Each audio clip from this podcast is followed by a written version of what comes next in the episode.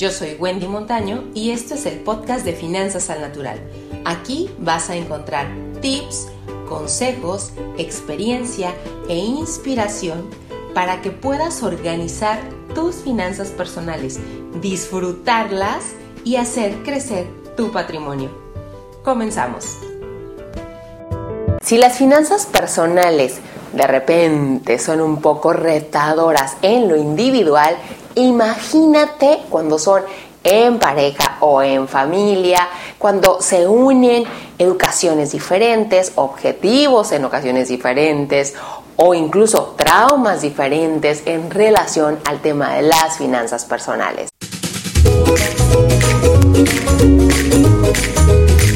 Y bueno, como aquí no todo es conocimiento técnico, hoy te quiero hablar de tres habilidades que te van a ser de mucha utilidad para mejorar el tema de la relación de las finanzas personales cuando estás en un contexto de pareja, de familia. Por lo que si tú tienes que compartir tus finanzas, sabes a lo que me refiero con esta complejidad. Así es de que te voy a compartir estos tres conceptos que seguramente ya ubicas, pero vas a ver que bien refuerzan todo este trabajo cuando de este tema se trata.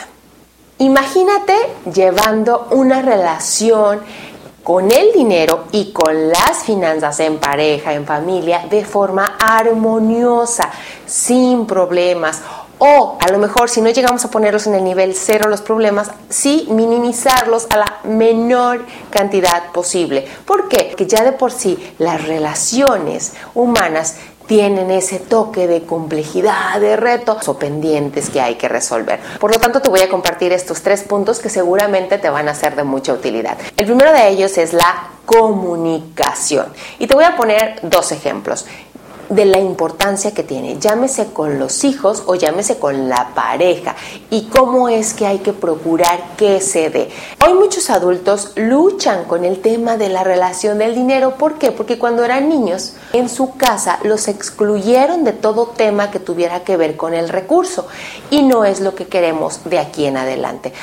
Ojo, no se trata de que los niños se enteren de los retos profundos o las complicaciones, así como muy el conflicto que puede haber en relación al tema del dinero, pero sí de que se enteren de que hay una, hay una lógica en cómo el dinero se obtiene, cómo se tiene que administrar, cómo nos tiene que alcanzar, etcétera, etcétera, sin incorporarlos, no contarles historias de terror de lo que nos pudiera estar pasando o de lo que nos ha sucedido, pero sí transmitirles el conocimiento de cómo debiera de manejarse el dinero o de los esfuerzos que vamos a hacer en lo sucesivo para manejarlo. Los niños son muy inteligentes y créeme que te vas a sorprender de la colaboración o de la cooperación que ellos tienen o que ellos demuestran cuando entienden estos conceptos. Ahora, en el caso de la pareja, este no es un tema que se puede evitar por falta de tiempo. Es importante atenderlo. Llámese que se evite por falta de tiempo o porque le sacamos la vuelta a esa parte donde empieza a haber como que cierta fricción y tal. ¿Por qué? Porque no le podemos sacar la vuelta todo el tiempo. Va a llegar un momento en el que esto se nos va a volver como una especie de olla de presión y tarde o temprano va a salir. Entonces es mucho mejor si le vamos dando salida de poco a poquito. ¿Y cómo lo hacemos? Buscando esos espacios al menos una vez al mes o cada 15 días para dedicarle 10 minutos a este tema, a la comunicación de, ¿sabes qué? Estamos aquí, queremos llegar acá, vamos a hacer esto. O estamos aquí, ya nos desviamos del objetivo al que queríamos llegar, etcétera. Tampoco tiene que ser algo como muy, muy extenso, es algo breve, conciso y preciso, pero constante, que propicie esa comunicación en pareja respecto al tema del dinero. Punto número dos, la honestidad tan simple y tan retadora a la vez. Si no existe honestidad en este tema, es bien difícil construir lo que sea. Además de que cuando una de las partes o alguien en la relación de familia, de pareja, empieza a faltar a la honestidad o empezamos con tema de mentirillas, una mentira nos lleva a otra y luego la otra y, y la otra tiene que ser más grande para tapar las dos anteriores y así nos vamos escalando. Y de verdad que no y de verdad que es sumamente difícil construir cuando hay falta de honestidad. Entonces, hagamos un esfuerzo, como dicen por ahí, más vale una vez colorada a toda la vida descolorida.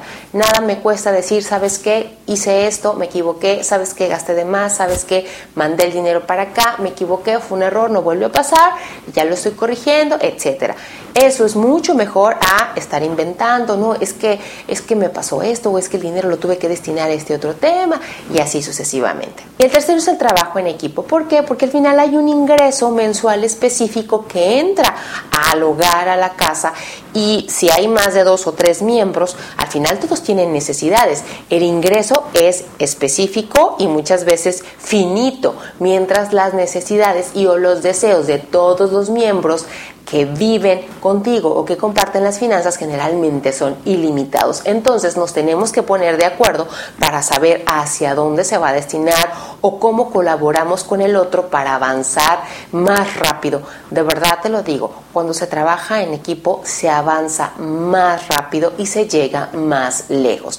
Entonces, como conclusión, los tres puntos a los que te invito a considerar, a incorporar en el tema de la relación con tus finanzas son la comunicación, la honestidad y el trabajo en equipo. Vas a ver que si los empiezas a introducir las cosas en el tema de las finanzas en pareja, en familia, van a empezar a mejorar muchísimo.